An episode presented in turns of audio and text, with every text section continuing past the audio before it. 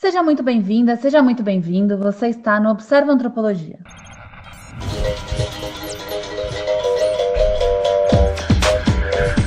O podcast Observa Antropologia é uma iniciativa das pesquisadoras do Programa de Pós-Graduação em Antropologia da Universidade Federal da Paraíba, Camille Mate Freitas, Patrícia Pinheiro e Stephanie Saco, e nasce para difundir debates e pesquisas na área de ciências humanas, em especial na antropologia, indo além dos muros da academia. Nosso programa está disponível nas principais plataformas de podcast, assim como no site do projeto do Observatório Antropológico e nas nossas redes sociais, que você acessa pelo arroba Observa Antropologia.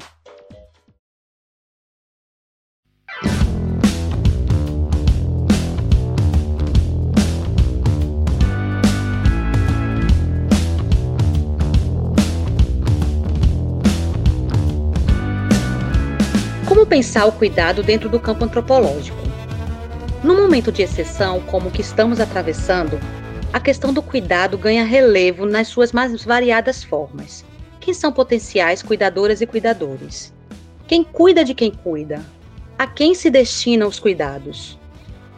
Esses são só alguns dos questionamentos que nos propusemos a refletir no Pílulas Antropológicas de hoje.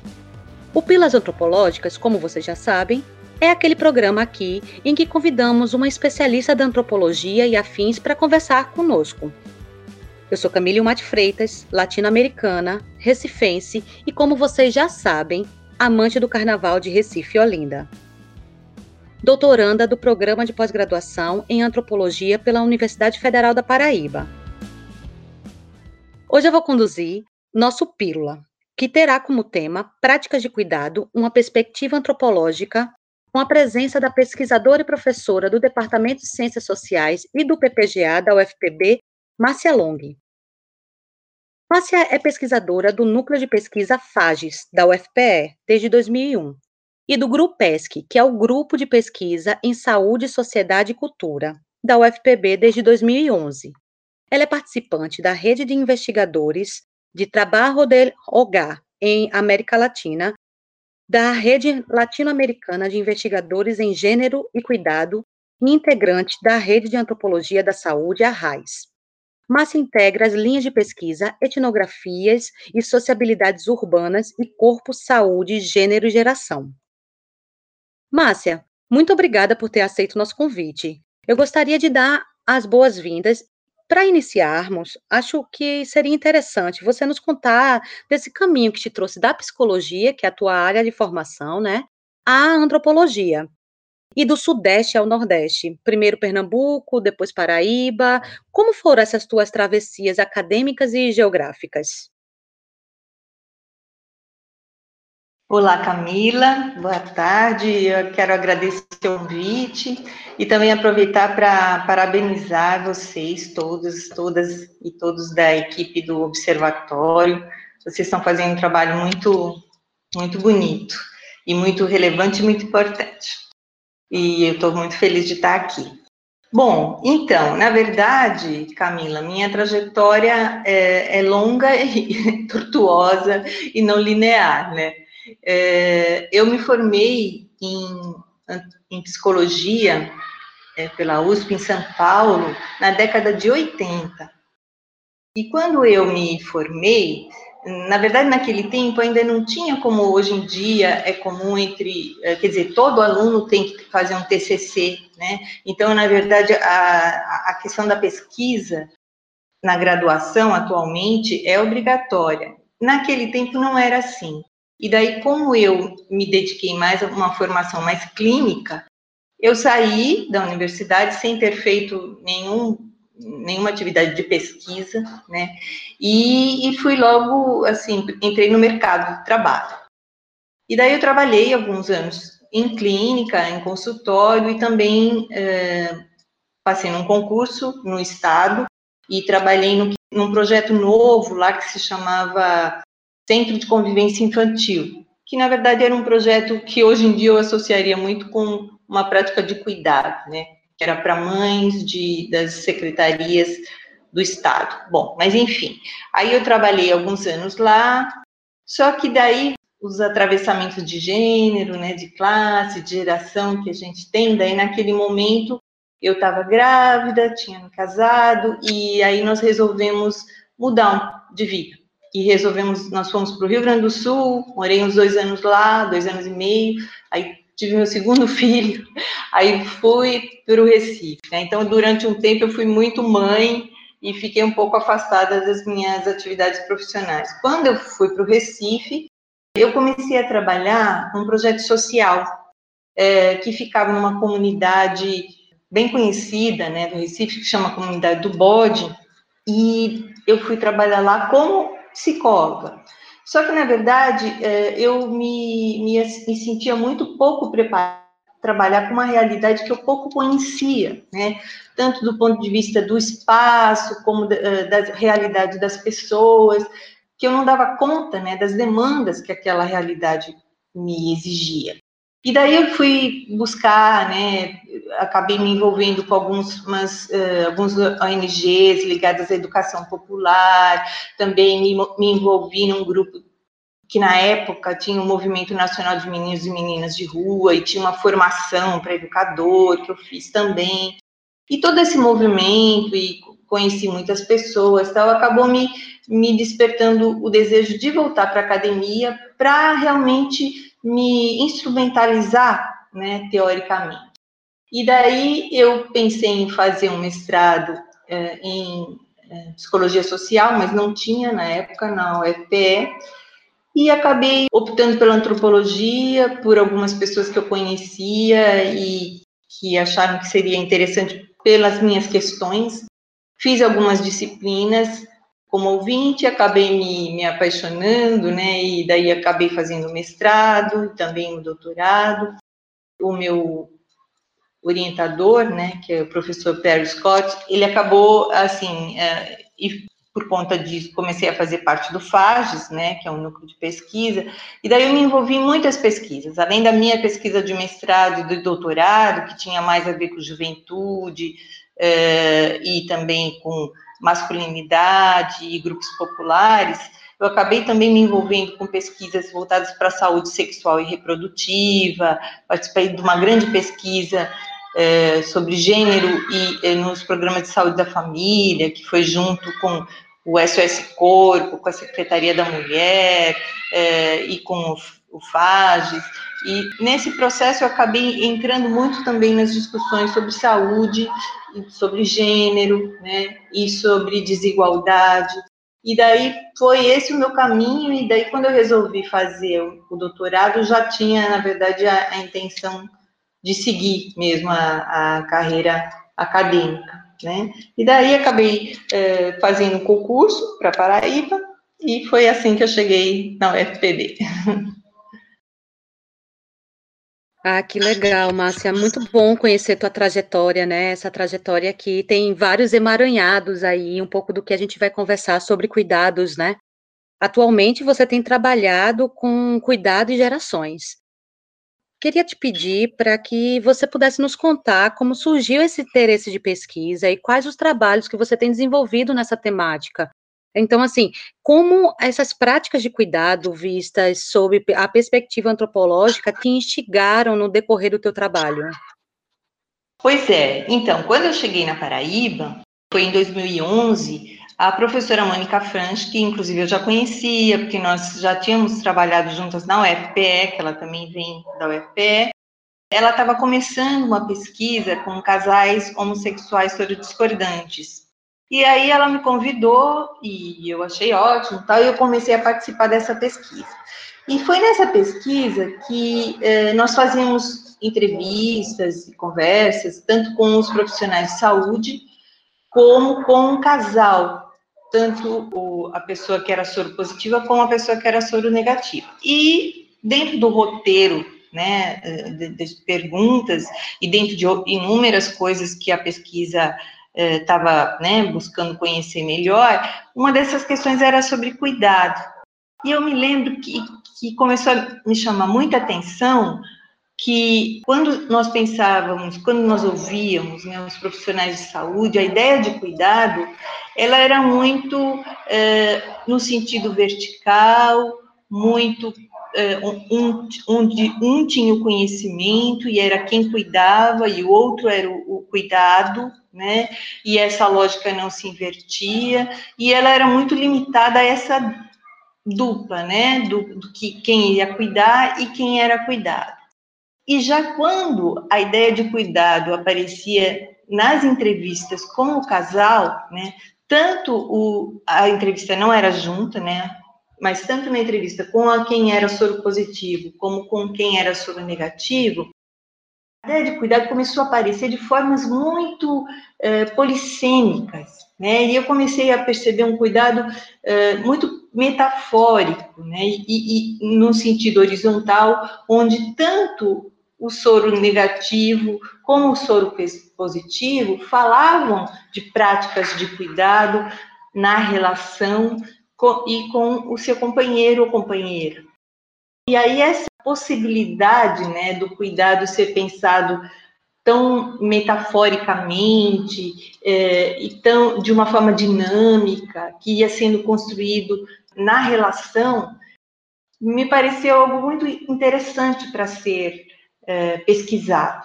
Né? E foi assim que surgiu o meu interesse. A partir daí, é, eu submeti para o projeto universal, né, que foi aprovado. Nessa pesquisa, justamente eu estava propondo pesquisar as relações de cuidado com idosos na comunidade da guia, né?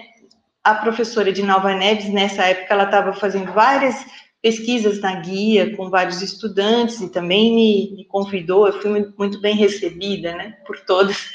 E daí eu, eu pensei em pesquisar na guia e com idosos. Por que com idosos, né? Porque na verdade já estava no momento onde por conta do envelhecimento populacional mundial, né, e também no Brasil, e por conta da, da mudança né, da pirâmide etária, a, a, questão do idoso volta a ser uma questão uh, problemática, né, onde tem que se pensar o que fazer né, com uma população que está envelhecendo, né, tanto no ponto de vista uh, econômico, como no ponto de vista de cuidados. Né? Então, essa foi uma discussão que começou a aparecer bastante.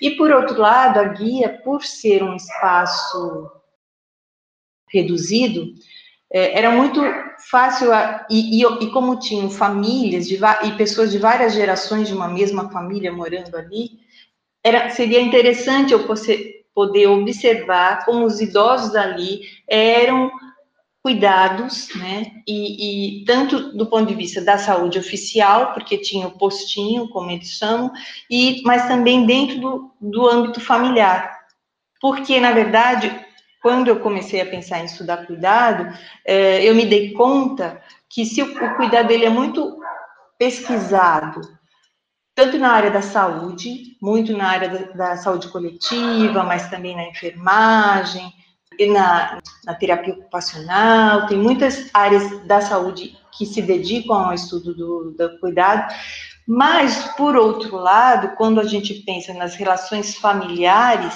né, também tem muitos estudos, daí numa perspectiva feminista, né, que pensam o cuidado, daí numa perspectiva das relações de gênero e meio que na esteira da divisão sexual do trabalho. Né? Então, na verdade, eu queria pensar se eu conseguiria cruzar esses dois universos, né? De, é, no sentido de pensar a lógica da saúde e a lógica da, do cuidado dentro do âmbito familiar.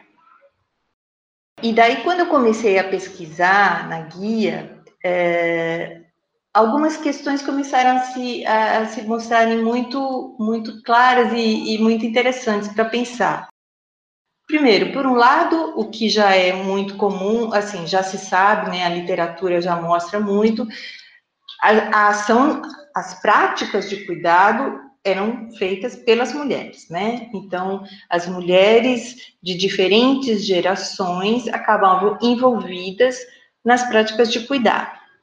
Mas o que ficou muito claro também na minha pesquisa e também eu já a literatura já me mostrou em outras é que as mulheres idosas, na verdade, elas eram cuidadas de um certo ponto de vista, mas elas continuavam cuidando, Né? Então, na verdade, o que eu via no cotidiano, na dinâmica familiar, era, na verdade, uma troca de cuidados. Né? Se, de repente, tinha uma senhora que precisava ir ao médico ou precisava tomar a, a injeção é, porque ela é diabética e precisava tomar insulina. Por outro lado, era essa senhora que acompanhava a filha ou a nora no posto de saúde para levar os netos, e enquanto a filha entrava numa consulta, era a avó que ficava com outro neto ali na, na sala de espera, é, ou então era onde era quem fazia o almoço, e de repente a, a filha almoçava com ela, ou a neta,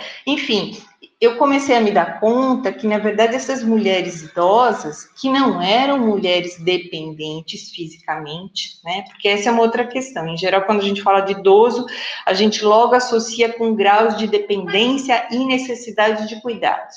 Eu estava falando com senhoras tinham 70, 70 e poucos anos, tinham alguns seus problemas de saúde, mas não eram dependentes no que se chama as atividades da vida diária, né, que é dar conta do seu dia a dia, dar conta da sua alimentação, ou dar conta do suas, uh, seu cuidado com higiene, coisas assim. Então, ficava muito claro, primeiro, que elas continuavam cuidando, e por outro lado, elas não tinham o discurso de necessidade de serem cuidadas. Era muito interessante que elas diziam, não, eu até uma vez uma falou para mim, não, mas eu cuido de mim né? Eu cuido de mim, não preciso que ninguém cuide de mim. E esse discurso de autonomia, de dar conta da própria vida, de se cuidar bem, de fazer, uh, de se alimentar bem, que é uma lógica, né, de, de que nós somos responsáveis pela forma como nós envelhecemos, que isso está tá dentro de uma lógica do envelhecimento ativo, né, que daí já é uma outra questão, mas elas tinham o prazer de dizer que elas se cuidavam, né? E daí eu comecei a pensar que, é, na verdade, elas elas também recebiam cuidado, mas como isso fazia parte de uma dinâmica, isso não demarcava tão fortemente a sua vida, era como se fosse uma reciprocidade, né? Ela cuidava também e ela também era cuidada. Né? Aí, dentro dessa lógica da autonomia, eu comecei a querer entender como é. E, sim, voltando um pouquinho, e o que eu pude observar é que dentro dessa lógica da guia, que era um espaço pequeno e que tinham pessoas de diferentes gerações, os cuidados eram distribuídos por diferentes pessoas, mulheres, mas em alguma circunstância era uma neta que ficava responsável por alguma coisa, em outra circunstância era a, a, a nora, e isso ia depender de, um, de vários elementos, né? Porque dentro do cuidado está envolvido é, uma disponibilidade de tempo, está envolvido uma disponibilidade de recursos que podem ser econômicos ou instrumentais mesmo, e, e, envolve também habilidades, né? Então, dependendo dessa negociação permanente de quem quem tem tempo, ou quem tem certo, por exemplo, dar a injeção, não era qualquer pessoa que tinha, se sentia habilitada para isso. Então, de repente, era a nora que dava a injeção na sogra, porque ela se sentia uh, com essa competência, né? Então, quem fazia o quê era algo que estava sempre sendo permanentemente avaliado, né? E as questões morais também são muito presentes. Daí eu comecei a pensar que é, ali eu estava vendo novamente o cuidado meio que numa relação horizontal, né, já que eu escolhi pensar em idosos e junto com as suas famílias. E daí o meu projeto de pesquisa mais recente foi num condomínio para idosos, na verdade, esse condomínio que eu estudei é em São Paulo, apesar que em João Pessoa também tem a Cidade Madura, né, que é um condomínio para idosos, mas por quê? Porque eu queria ver um espaço, primeiro, onde o discurso era o discurso da autonomia, né? Esses condomínios, eles são construídos com a partir da, da ideia de deixar os idosos mais autônomos, né? É, e, por outro lado, nas falas dos idosos é não dar trabalho para a família. E daí eu queria ver como no cotidiano, no dia a dia, como é que aconteciam os cuidados, né? Já que moravam ali pessoas todas dentro da mesma geração, né? E sem vínculos familiares. E foi isso que eu fui pesquisar. E ainda é o que eu tenho estudado, mas assim, me pareceu muito interessante novamente ver algumas possibilidades de cuidado, que é isso depois, em outro momento eu posso falar, que tanto entre as idosas e os idosos existe, era possível ver uma troca de cuidados, né, dependendo da necessidade, dependendo da disponibilidade, dependendo daqueles mesmos elementos que eu havia colocado. Tinha também a negociação com o serviço de saúde, dependendo se algum idoso estava num momento de maior fragilidade, e daí porque dentro desse condomínio não, ali é um condomínio, não é uma clínica, né? Então não tem o serviço de saúde dentro, mas o programa de saúde da família frequentava também, como frequenta as comunidades também frequentavam o condomínio. E daí como se negociavam as relações de cuidado com o serviço de saúde e também, em alguns casos, com a própria família, dependendo se era um caso de maior gravidade e tal. Então, foi muito interessante poder ver essas multiplicidades de cuidado, né? Sempre num universo muito dinâmico, sempre numa lógica muito relacional, né? E muito permeado por questões morais, né? Que, que é muito o que define quem deve cuidar de quem, quem merece ser cuidado, né? Quem é responsável por quem? Então, tem uma série de elementos que vão sendo acionados. E nessa dinâmica, eu acho que daí a antropologia tem um grande papel dentro do, do, das, da forma que ela pesquisa, porque ela pode ir acompanhando essa dinâmica uh, e, e isso dá, eu acho, uma perspectiva muito mais rica, né, para a compreensão do cuidado. Que ótimo, Márcia. Eu gosto muito quando você fala sobre essa polissemia do cuidado, né? E que essa polissemia do cuidado acaba atravessando determinados corpos, né? É, às vezes é, com marcadores geracionais, de gênero, enfim. Mas indo um pouquinho mais além, é, eu queria que você relatasse como para uma investigadora que se dedica a refletir sobre o cuidado, tem sido encarar esse momento da pandemia, né, que é um momento, né, extremamente sensível por diferentes perspectivas aí, né, a questão dos cuidados aos idosos, a questão do, das pessoas cuidadoras, seja no âmbito hospitalar, e os cuidados que se deve adotar para evitar o coronavírus. E aí eu queria entender assim como, como é para você, como investigadora nesse campo, diante da crescente propagação do vírus na Paraíba. Pois é, essa pergunta é muito interessante, né? É, eu estava falando das relações, né, da, dos idosos no condomínio, mas a gente sabe, né, como eu havia colocado, que o cuidado, né, dentro de uma lógica, porque o, o, cuidado, a, a, pensar sobre o cuidado é pensar numa dimensão micro, né, nessas micro-relações e como elas se dão dinamicamente e tal, mas é pensar também numa dimensão macro, né, porque quando a gente está falando de cuidado, a gente está falando, e nessa perspectiva dos estudos feministas, né, e, que vem nessa esteira da divisão sexual do trabalho, a gente está falando de um trabalho né, que historicamente foi sendo construído como um trabalho invisibilizado, né, um trabalho da, da, da, da ordem do privado, né, então um trabalho que é, é exercido pelas mulheres predominantemente, né, é, e, e associado, né, intrinsecamente com o não valor, né? E essa é toda né, uma discussão uh, dos estudos feministas, justamente para quebrar um pouco essa desigualdade, né, no sentido das, da, das práticas de cuidado, né, porque isso atua, né, diretamente na vida das mulheres, nas vidas, uh, na vida profissional das mulheres, na valorização do trabalho, Bom, isso é uma coisa. Por outro lado, eh, a gente sabe que o Brasil, assim, essas relações são desiguais em todos os lugares, mas acentuadamente no Brasil, a desigualdade social, a desigualdade racial, eh, tem uma, um histórico, né?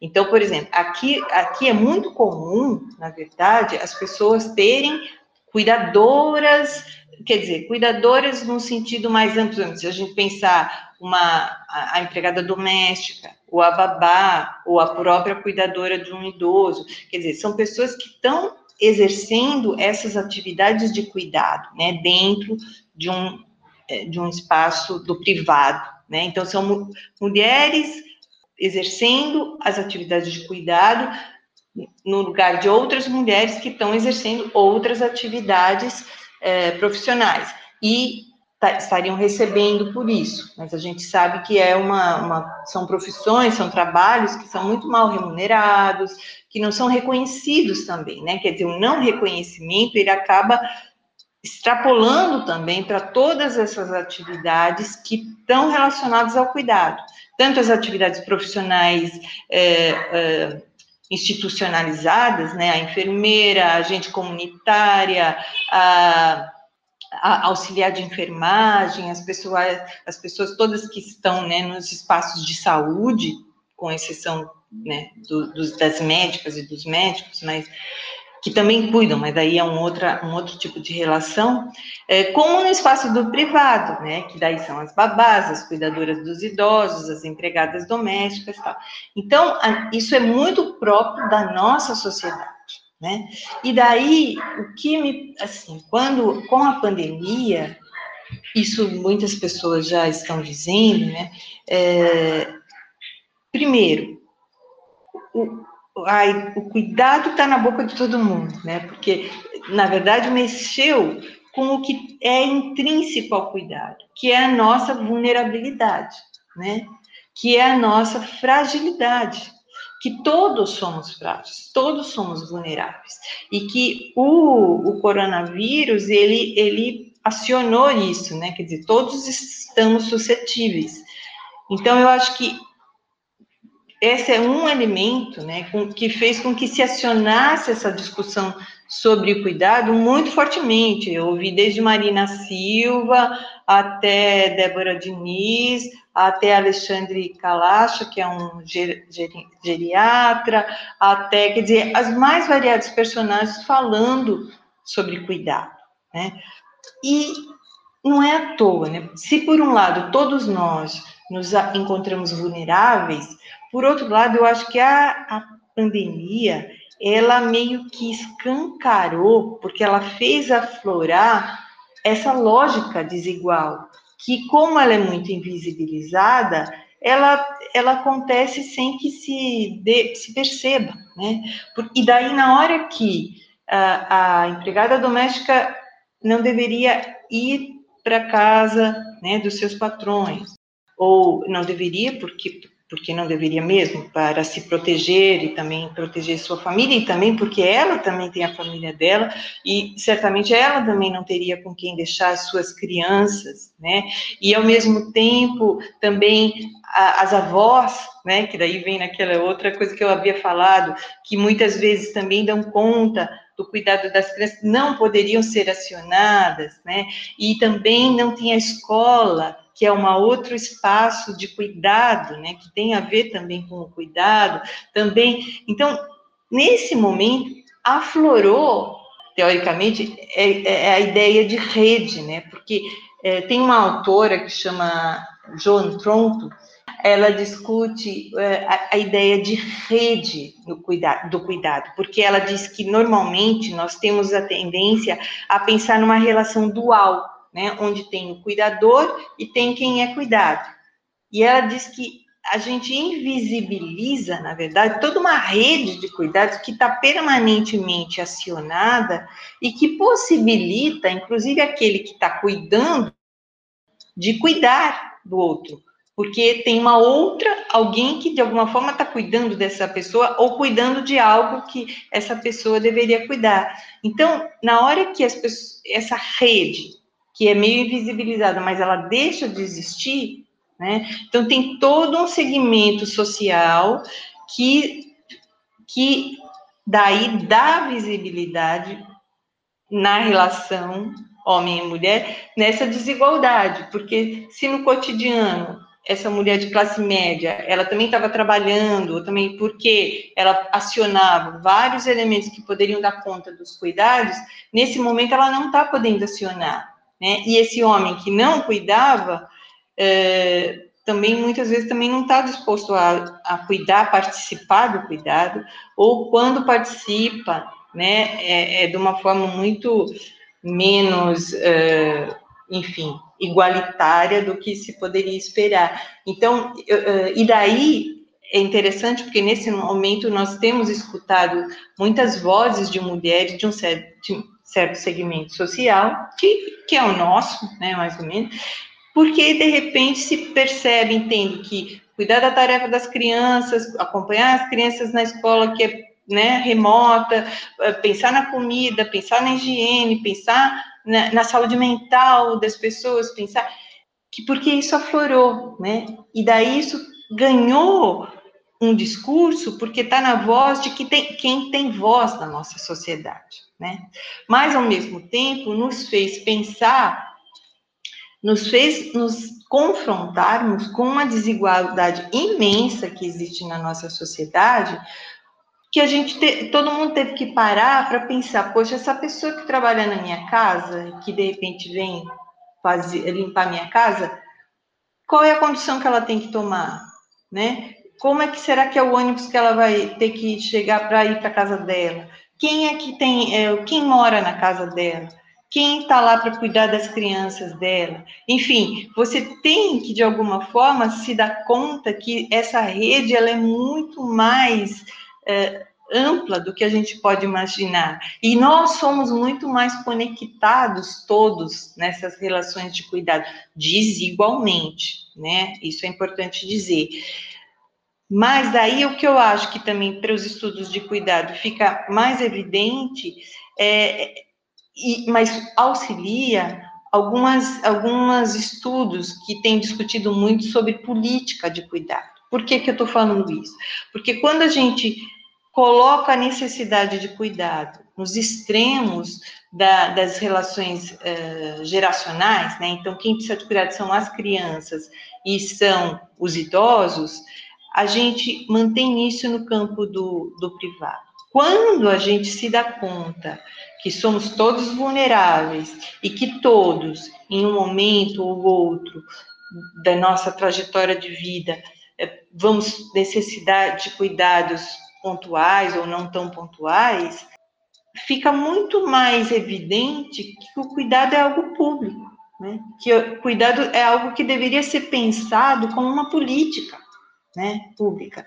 E existem, assim, é, é, muitas, existe uma luta nesse sentido, né, ainda muito incipiente, mas nessa perspectiva de pensar o cuidado como política pública, né, porque é algo que é que dá, e ao mesmo tempo essa política pública teria que pensar em diminuir, uh, em dar conta dessas grandes desigualdades, porque é, como nós também vimos, né, nesse momento de pandemia, né, casos, histórias muito tristes, né, aqui em Pernambuco mesmo, né, a história do menino Miguel, que a, a mãe dele, que é uma empregada doméstica, não foi dispensada, precisava trabalhar, precisou trazer o menino, porque a creche onde ele ficava não estava funcionando por conta da pandemia, né?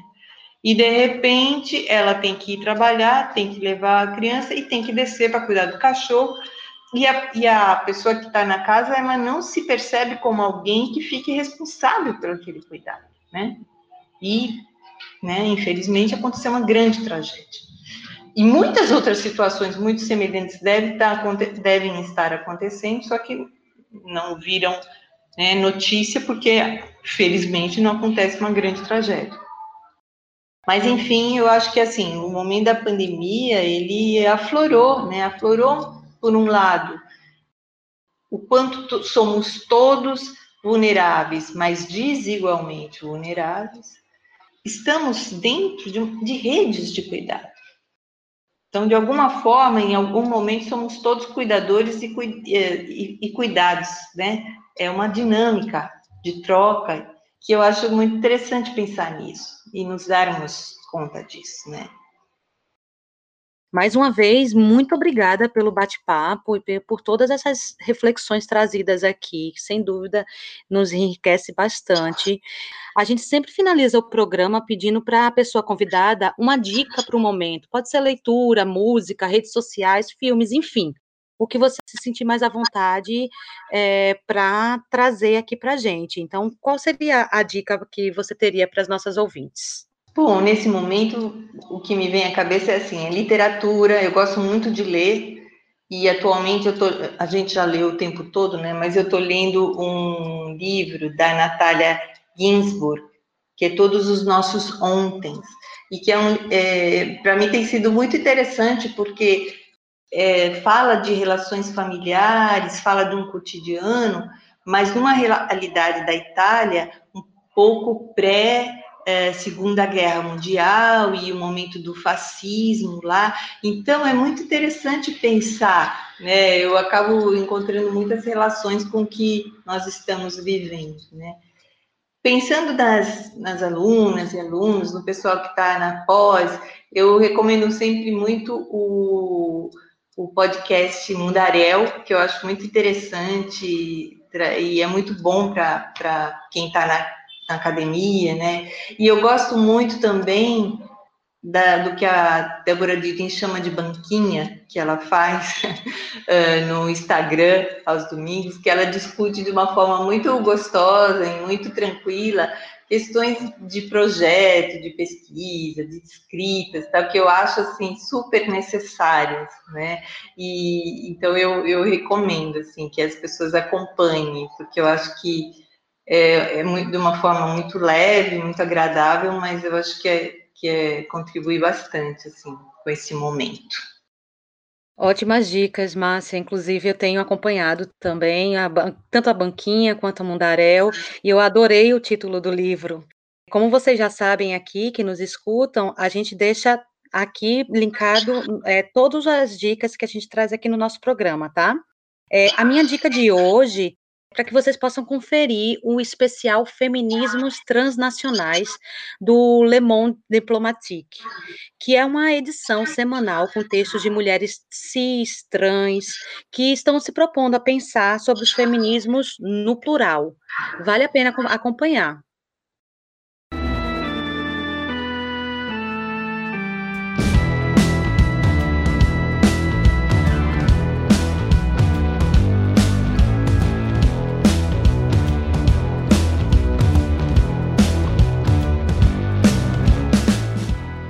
Nós agradecemos a você chegou até aqui e esperamos que os conteúdos produzidos nesse podcast possam lhe ajudar a pensar em suas pesquisas, estudos e até mesmo na condução de sua vida e suas habilidades. Se esse podcast te provocou em alguma medida com dúvidas, sugestões, críticas e necessidade de aprofundamento, nos procure no nosso Instagram, o arroba Observa Antropologia, e vamos continuar esse debate por lá. Até a próxima! A produção é das pesquisadoras Stephanie Saco, Camila Yumati Freitas e Patrícia Pinheiro. Na edição, contamos com Glauco Machado, Tiago Oliveira e a Natil Malcos de Souza. As artes são feitas também pelo Tiago Oliveira.